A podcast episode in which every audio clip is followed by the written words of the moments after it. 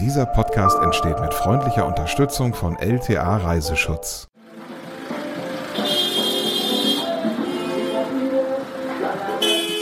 Wie ihr vielleicht hört, bin ich gerade im Casco Antiguo, im Altstadtteil von Panama City unterwegs und ähm, hier ist immer super viel Verkehr. Entschädigt wird man dafür von den wahnsinnig schönen Bauten, die bunt angemalt sind. Ja, und wenn man hier so ein paar Schritte weitergeht, wird es auch etwas ruhiger und man kann schon auf den Panama-Kanal schauen. Hallo, Rebecca, kannst du mich hören? Ja, ich kann dich hören, Joris. Guten Tag, ja, sehr schön. Toll auch, dass so viele von euch eingeschaltet haben, dass du dabei bist, den Reisepodcast hörst. Uns gibt's ja alle zwei Wochen neu. Wir haben hier Reisetipps. Ähm, wir sind beide Reisejournalisten, happy und fröhlich in der Welt unterwegs ganz lokal hier in Deutschland, aber eben auch komplett um, um den Globus herum, was sich so ergibt, wohin man eben so reisen möchte. Und wir wollen euch gerne daran teilhaben lassen. Vor allem du, Rebecca, bist ja viel unterwegs als Reisebloggerin, schreibst auch viel auf rebeccaswelt.de und bringst uns auch schöne Audioeindrücke mit, auch in der heutigen Folge. Ja, da habe ich so ein paar vorbereitet, das stimmt. Oh, das wird aufregend. Und wohin geht's? Nach Panama. Boah, das ist eine weite Reise. Ja, das stimmt allerdings. Das war Und schon ordentlich weit. Gerade zurück, ne? Also ist gar nicht so lange her, deine Reise. Nee, das ist noch nicht lange her und ich habe auch noch gar nicht geschafft, ähm, die Fotos alle zu sichten und so weiter und bin noch voll bis oben hin mit meinen tollen Eindrücken. Wir starten, weil viele wahrscheinlich Panama höchstens von Janosch kennen, ähm, mal mit einem kleinen Nice to Know, also mit Fakten über Panama. Panama liegt zwischen Costa Rica und Kolumbien. Panama hat gut 4 Millionen Einwohner. Landessprache ist Spanisch und die Einwohner heißen Panamea. Panama hat übrigens keine Geldscheine. Balboa heißt die Landeswährung von Panama und er ist genau wertgleich mit dem US-Dollar und existiert eben nur in Münzform. Es gibt dort keine Geldscheine. Rebecca, du warst in Panama und da geht's ja schon los. Wie, wie bereitet man sich auf so eine weite Reise vor? Ich habe es gerade schon gesagt, es, es, gibt dort zum Beispiel nur Münzgeld. Hast, hast du dann vorher gewechselt und kiloweise Geld dabei gehabt oder wie, wie hast du dich vorbereitet auf diese Reise? Nee, man kann vor Ort auch einfach mit Dollar zahlen. Ich habe einfach äh, mit Dollar gezahlt und man bekam manchmal dann diese Münzen als Wechselgeld. Da habe ich jetzt noch so ein paar Andenken hier in der Schublade. Oh, wie cool. Ja, das hat, glaube ich, jeder. So, so Münzen aus den Ländern, wo man war. Früher gab es das ja noch viel öfter, dass man da Geld gewechselt hat, äh, bevor der Euro ja zum Beispiel äh, kam. Aber wollen wir uns nicht vom Geld ablenken lassen, denn Panama ist so viel mehr als nur Geld ausgeben, ist ein sehr, sehr spannendes Land. Beschreib mal, wie sieht Panama überhaupt aus? Oh, das ist, ähm, kann man gar nicht so kurz sagen, denn Panama hat einfach wahnsinnig viel zu bieten. Ich bin echt beeindruckt von der Vielfältigkeit dieses Landes. Da gibt es Regenwald, Kaffeeplantagen, Wasserfälle, Traumstrände, ja, und exotische Tiere in Massen. Also eigentlich alles, also, was man braucht. äh, eigentlich alles, was man braucht. Stimmt, Berge gibt es auch. Man könnte also auch wandern. Ja, doch. Perfekt. Ja, du warst zwei Wochen in Panama unterwegs, nimmst uns so ein bisschen mit äh, ins Land, zu den Leuten, was du so erlebt hast. Wie, wie ist das Klima da? Ich bin ja so ein Klimamensch, ne? Das will ich immer am Anfang wissen. So, so ungefähr 20 Grad, glaube ich, meintest du, hattet ihr da? Um, ähm, das liegt daran, wo man in Panama ist, denn ähm, wir hatten sowohl 30 Grad und wirklich richtig hohe Luftfeuchtigkeit, was mich manchmal schon ein bisschen fertig gemacht hat. Und wir hatten aber auch angenehmes Bergklima mit 20 Grad. Das war zum Beispiel in Bukete, da waren wir. Ähm, der Ort wird auch Stadt des ewigen Frühlings genannt, weil das Klima oh, dort so angenehm mild ist, ja. Aber du musstest dich erstmal akklimatisieren, ne? Also ich glaube, Jetlag war ein großes Problem in Panama. Stimmt, da habe ich euch auch einen Einspieler gemacht von meinen ersten Tagen, die ich da vor Ort war. Ja, es ist erst 5 Uhr morgens und ich habe leider immer noch mit dem Jetlag zu kämpfen. Hier in ähm, Panama sind sechs Stunden früher als in Deutschland. Ja, was will man machen? Ich versuche jetzt einfach mal den Sonnenaufgang deswegen mitzunehmen und nehme euch mal mit nach draußen vor die Tür.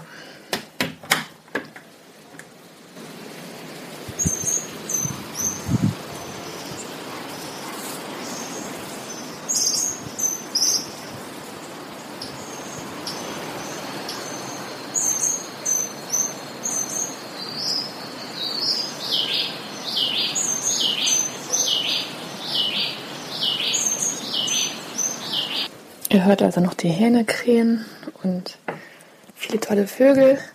Wenn man Glück hat, kann man hier sogar ganz viele Kolibris direkt im Garten schon beobachten.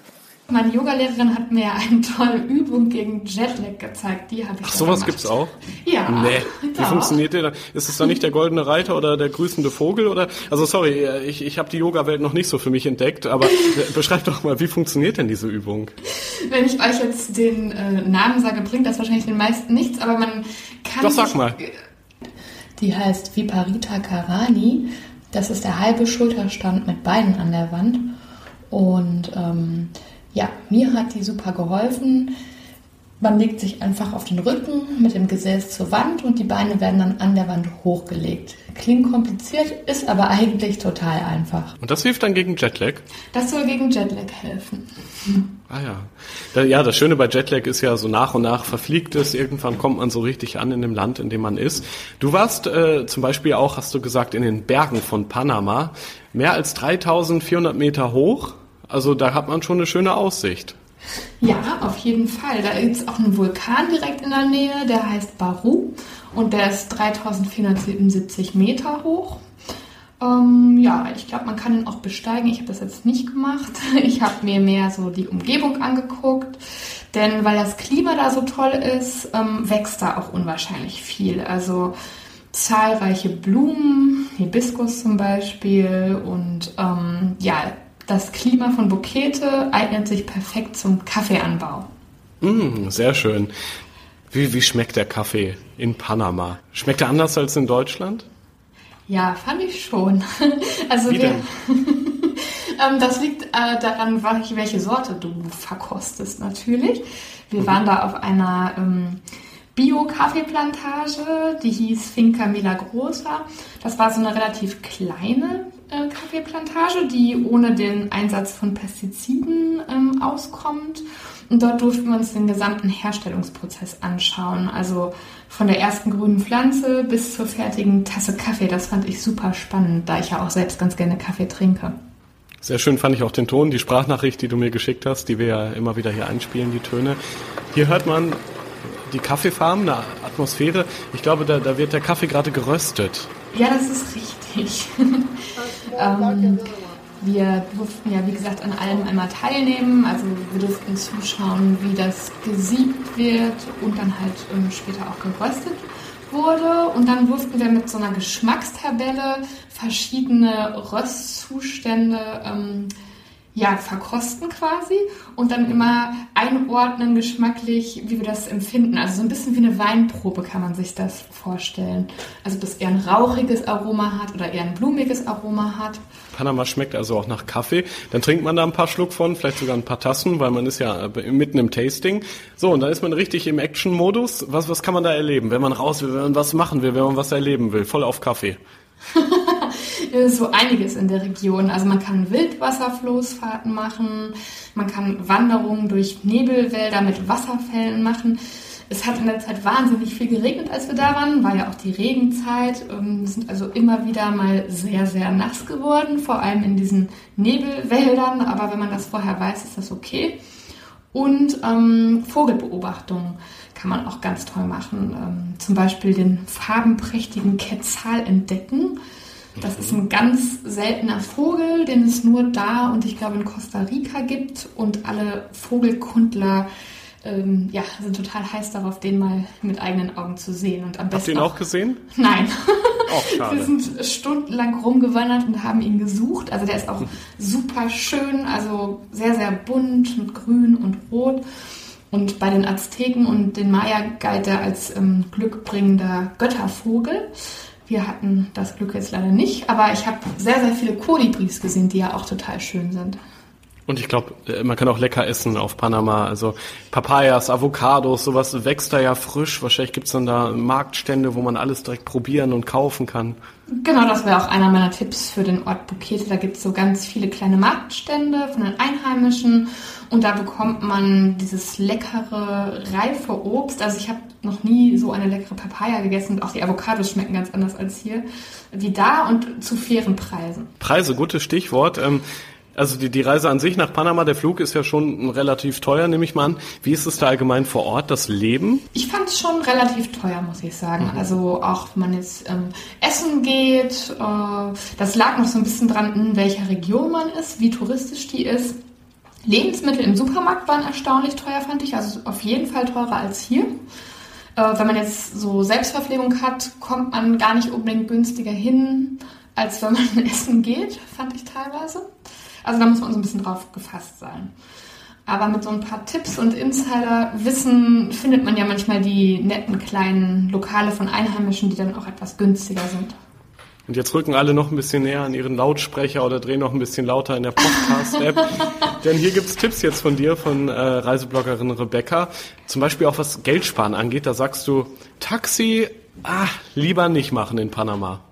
Kann man machen, ist auch gar nicht ähm, teuer, ist auch günstiger. Also das ist günstiger, deutlich günstiger als hier. Ich fand nur einfach vom Erlebnis das viel, viel cooler mit so einem Local Bus zu fahren, also mit den Bussen, die die Einheimischen da vor Ort nutzen. Mhm. Mm, da kosten ja so eine Strecke, die vielleicht 20 bis 30 Minuten dauert, nur etwa einen Dollar. Und man kommt halt direkt mit den Einheimischen in Kontakt. Das sind äh, in Bukete, die, ich weiß jetzt nicht, wie ich es aussprechen soll, Ngobe Bugle Indianer. Also das ist äh, die indigene Bevölkerung der Region. Mhm. Und äh, das ist eigentlich ganz witzig, weil dieser Bus, der, da wird die Tür erst zugemacht, wenn wirklich nichts mehr reingeht. Also Boah, der ist mit, nee. nee, das mit, könnte ich nicht. Der ist mit Menschen vollgestopft. Und wir hatten, ähm, als wir die eine Nebelwaldwanderung machen wollten, hatten wir auch noch die Schulzeit, also die Zeit, Uhrzeit, als die Schule endet, erwischt. Und dann waren da wirklich auch tausend kleine Kinder drin. Das war irgendwie super niedlich, weil ähm, diese indigene Bevölkerung, die hat ja wirklich noch so ihre eigenen Trachten auch an. Ne? Und dieses, das sieht wirklich so ein bisschen ja, die sehen wirklich aus, wie man sich so Indianer vorstellt. Ich fand das total spannend.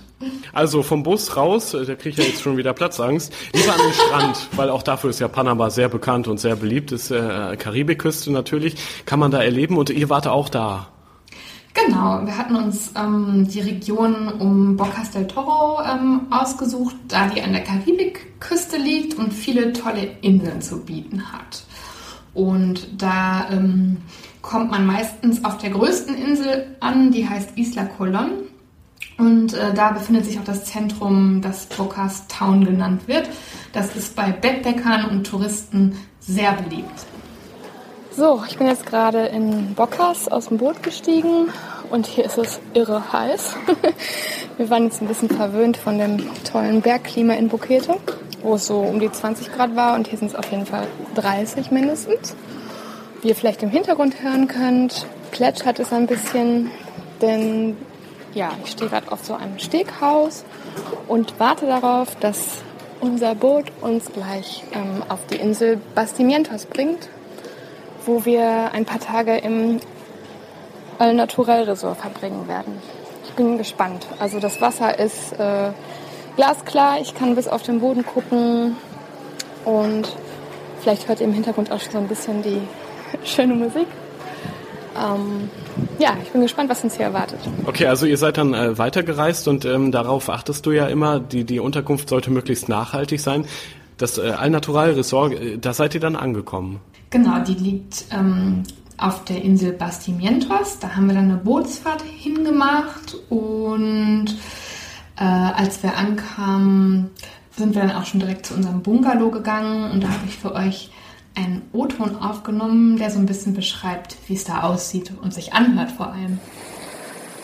Endlich sind wir auf Bastimientos, der Insel, angekommen und ich stehe jetzt in meinem wunderschönen Bungalow im Al Natural Resort. Und ähm, ja, das Besondere ist, das sieht so ein bisschen aus wie Baumhäuser, finde ich. Das, die Häuser sind auf so Stelzen und das Besondere, sie sind offen. Ähm, daher bin ich ganz dankbar, dass es ein Moskitonetz über dem Bett gibt. Ja, und der Ausblick ist einfach fantastisch. Direkt aufs Wasser, eine Palme rechts, unter mir der Sand. Und ja, man hat auf dieser Außenveranda noch eine Hängematte zu einem Überfluss. Am rosafarbenen Abendhimmel kann ich einen Pelikan beobachten, der auf Fischsuche ist. Und ja, damit ihr jetzt mal ein bisschen was von diesem Flair hier mitbekommt, mache ich euch eine kleine Tonaufnahme.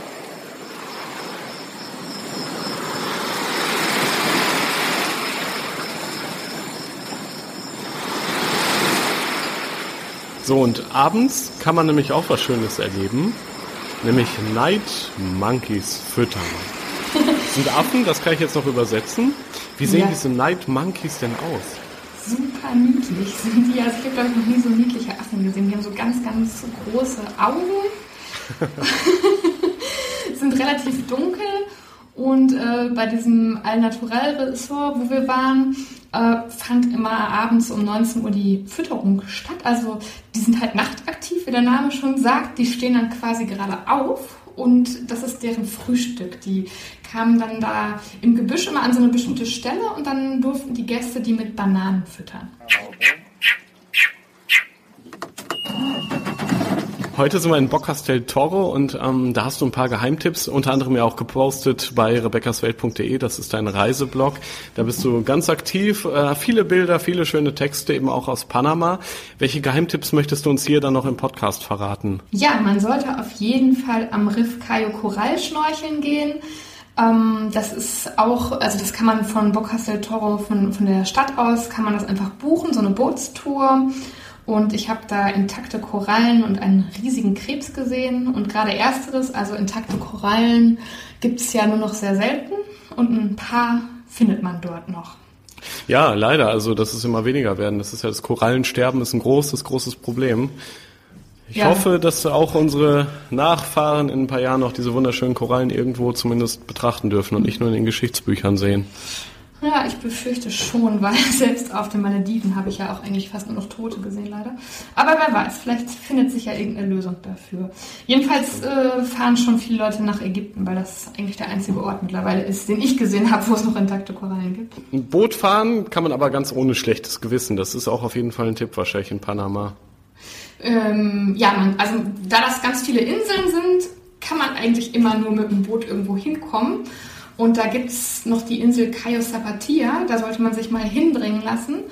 Äh, da ist zwar nicht mal eine Toilette und auch kein Restaurant, aber der Strand ist einfach traumhaft schön und überhaupt nicht überlaufen. Es ist wirklich ein paradiesisch schöner Strand.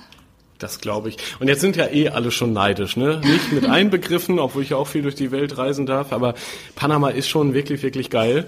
Sorry für das Wort. Und jetzt, jetzt kommt die Krönung vom Ganzen. Du setzt noch Delfine oben drauf. Genau die hast du auch gesehen. Ja, der ähm, Touranbieter hatte gesagt, es gibt da eine Garantie, Delfine zu sehen. Das wollte ich jetzt so gar nicht.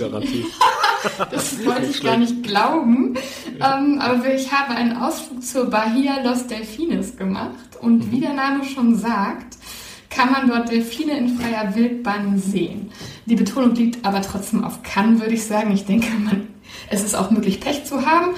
Ich habe aber drei gesehen. Vielleicht war es auch immer derselbe, der immer wieder aufgetaucht ist. Ja, selbst Ähm, wenn, selbst wenn. Oh man, ich will auch mal. Delfine sehen. Nicht nur immer bei im Fernsehen, in Reportagen. Also Ja, du kannst es sehr empfehlen. Also wenn man Ich- Delfine sehen will, ja.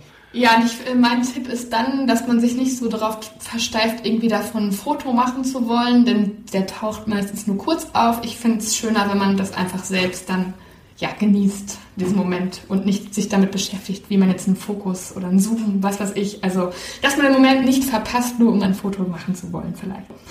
Ja, vor allem man kann auch viel schöner darüber hinterher erzählen, ne? wenn man es nämlich ganz intensiv miterlebt und nicht nur durch den, ja, durch die Kameralinse quasi. Ähm, Traumstrände haben wir gerade schon angedeutet, äh, gibt es einige. Du hast dich aber sehr verliebt in einen besonderen Traumstrand. Ja. Äh, sogar ein Restaurant gibt es dort in der Nähe. Ja, der heißt Playa Estrella, also Estrella, ähm, ich spreche ein bisschen Spanisch, ähm, heißt Stern auf Deutsch. Und das ist auch definitiv einer der schönsten Strände, den ich gesehen habe. Und der heißt so, weil man dort viele Seesterne sehen kann. Ja, Wasser ist türkis, Sand ist weiß, ähm, als wir dort waren, war der fast menschenleer, ich, Palmen, von Palmen umgeben, ich weiß nicht, was man daran noch besser machen sollte an diesem Strand. Das ist so schön, wie du das alles beschreibst. Vor allem, weil wir jetzt mitten ja im Winter sind hier in Deutschland. Es ist kalt, es ist usselig da draußen, immer wieder fällt Schnee. Ja, und dann diese schönen Wörter, die Reise nach Panama. Super cool. Ähm, Ja. was, komm, machst du noch Surfer? Surfer hast du auch noch, packen wir auch noch mit Ja, rein es in gibt ja Leute, die jetzt, es gibt ja Leute, die jetzt nicht so auf äh, sanftes Schnorchel, Plätscherwasser stehen, sondern die mehr so die Wellen mögen. Auch die werden dort, ähm, Boah. werden dort fündig, genau, ähm, in der Nähe vom Bluff Beach. Das ist halt auch bei Bocas del Toro. Da gibt's die Poppy Point Surfbar, die ich ziemlich chillig fand. Und ähm, ja, mein Tipp, unbedingt dort mal zum Sonnenuntergang einen Cocktail trinken. Hier gibt es nicht nur schöne große Wellen und tolle Cocktails mit Blick aufs Wasser, sondern auch jede Menge hübsche Surfer und Surferinnen. Also für alle, die auf so einer Surfbar-Atmosphäre stehen, die sollten hier auf jeden Fall mal vorbeikommen. Ja, ich ja irgendwie so einen Film. Aber die Frauen waren auch nicht was anderes. Jetzt haben wir schon gelernt in diesem Reisepodcast über die Folgen hinweg, okay, du stehst auf Nerds und auf Surfer. Wenn da draußen also ein Surfer-Nerd ist, meldet, nein, meldet euch nicht. Die Rebecca hat ja einen Freund, der auch mitfährt, immer schöne Fotos machen darf. Ja, die Ja. seht ihr bald. Panama, sehr schön. Ich habe jetzt richtig Bock drauf. Man sollte nur ein bisschen Geld sparen. So ganz günstig ist es nicht, vor Ort nicht und auch der Flug nicht. Weißt du Richtig. ungefähr noch, wie teuer der Flug war? Also wie ein Langstreckenflug halt kostet, ne? Ja, okay. Aber man kann ähm, KLM, ich will jetzt hier nicht keine Werbung machen, aber KLM bietet sehr gute Flüge an. Ja, guter Tipp. Ja, guter Tipp. Ja. Da, dafür ist der Reisepodcast ja auch da, ne? Also, das ist ja. Ja. das Schöne. Wir sind keiner Marke verpflichtet. Wir können empfehlen, was wir wollen, was du vor allem schön findest. Und warum nicht Ich auch mal einen Fluganbieter? Warum denn nicht? Ja, warum nicht? Also wir sind da über äh, Amsterdam geflogen, also hatten Mhm. diesen einen Zwischenstopp, äh, wir sind von Düsseldorf nach Amsterdam und dann direkt nach Panama geflogen. Fand ich super angenehm, Service war toll. Also ich würde es wieder so machen. Du hörst den Reisepodcast, hier bei Spotify zum Beispiel oder Apple Podcast oder Deezer. Und äh, diejenigen, die schon länger dabei sind, uns vielleicht sogar abonniert haben, die wissen, wir haben diese kleine schöne Rubrik, die Top 3 nennen wir es heute mal wieder. Drei Top-Tipps von dir, die du vor Ort warst in Panama. Dinge, die man auf jeden Fall im Panama-Urlaub dabei haben sollte. Ja. Also in den beiden Regionen, über die ich jetzt gesprochen habe, Boquete und Bocas del Toro, kann es einfach mal regnen. Ähm, man sollte auf jeden Fall Regenkleidung und Regenschutz für Handy und Kamera dabei haben. Ähm, vor allem in der Regenzeit, die ist von Mitte April bis Dezember. Och, das Ja. ist lange. Ja, das ist lange und wir waren auch in der Regenzeit dort. Dafür ist es dann halt nicht so überlaufen. Ne? Ist auch wieder Also richtig, ja wer es genau. ruhiger mag und mehr darauf steht, dass nicht zu viele andere Touristen irgendwie auch am Strand sind, der sollte genau die, ist mein Tipp, Saison wählen. Wir hatten auch viel Sonne noch. Um, ja, und dafür sieht man dann in Bukete die schönsten Regenbögen. Fast täglich. Krass, also das ist ja echt ein perfektes Land. Ja, ich finde Okay. auch. Platz zwei. Was sollte man auf jeden Fall mitnehmen in den Panama-Urlaub? Ja, ganz wichtig, Mückenschutz. Ähm, Panama ist Tropengebiet und es gibt auch an manchen Stränden diese lästigen Sandfliegen, ich glaube, die werden auch Sandmücken genannt. Äh, diese Bisse, die jucken ganz schrecklich. Ich hatte das mal in Mexiko und ich habe echt kein Auge mehr zugemacht. Also lieber mal sprühen. gibt ja auch natürliche Mückensprays. Und im schlimmsten Fall können die natürlich auch Krankheiten übertragen. Ne? Also es gibt in einigen Provinzen noch ein geringes Malaria-Risiko. Hast du dich da vorher impfen lassen? Das wäre vielleicht auch mal spannend. Ne? Können wir vielleicht sogar mal eine extra Folge zu machen zum Thema Impfen, vorbereiten Ähm. für solche Urlaube. Da ich ja relativ viel unterwegs bin, bin ich noch so ziemlich durchgeimpft, würde ich sagen.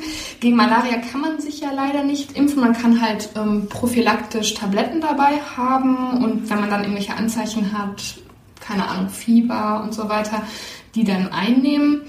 Ähm, bisher ist das zum Glück nicht eingetreten bei mir. Ja, wollen wir uns auch die schöne äh, Urlaubsstimmung nicht kaputt machen lassen. Wobei natürlich sowas, äh, ja, Absicherung gegen Krankheiten äh, zum Beispiel, das äh, ist ja auch ein wichtiges Thema beim äh, Reisen. Wir kommen zu Platz eins unserer schönen kleinen süßen Top 3 hier im Reisepodcast. Panama-Urlaub, was sollte man auf jeden Fall dabei haben? Ja, ähm, ich sage immer gerne, Sprache ist der Schlüssel zur Welt. Also es kann nicht schaden, für die abgelegenen Regionen einen Spanisch-Übersetzer oder ein Wörterbuch dabei zu haben. Denn nicht überall kommt man mit Englisch weiter. Also zum Beispiel bei den indigenen Dörfern wird es dann schwieriger. Gibt es auch sehr coole Apps übrigens. Können wir auch ja. mal ein paar raussuchen vielleicht. Oder wenn, wenn du da draußen an deinem äh, Podcast-Gerät, ähm, an deinem Handy, wie auch immer du uns gerade hörst, wenn du Tipps hast für gute Sprachübersetzungs-Apps, ähm, gerne mal eine Nachricht schicken, zum Beispiel über Instagram oder auch per Mail. Das geht an reisepodcast.podcastfabrik.de. Ja, das war die Folge für heute. Ich hoffe, ihr habt spannende Inspirationen gefunden. Wenn ihr noch mehr wissen wollt, könnt ihr mal auf meinem Reiseblog vorbeischauen, www.rebeccaswelt.de und wir freuen uns auf euch beim nächsten Mal. Ja, in zwei Wochen sind wir wieder da. Bis dann. Tschüss.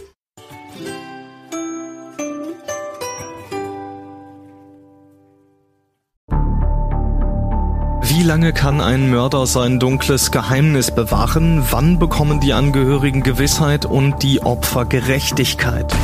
Jedes Jahr werden bei der Polizei rund 100.000 Menschen als vermisst gemeldet. Drei Prozent davon, also 3000 Menschen, bleiben länger als ein Jahr verschwunden. Einige werden nie wieder gesehen. Seit gut drei Jahren arbeitet die Polizei in NRW mit sogenannten Cold Case Units. Das sind Abteilungen, die wirklich nur damit beschäftigt sind, Mordfälle zu bearbeiten, die teilweise seit Jahrzehnten ungeklärt sind.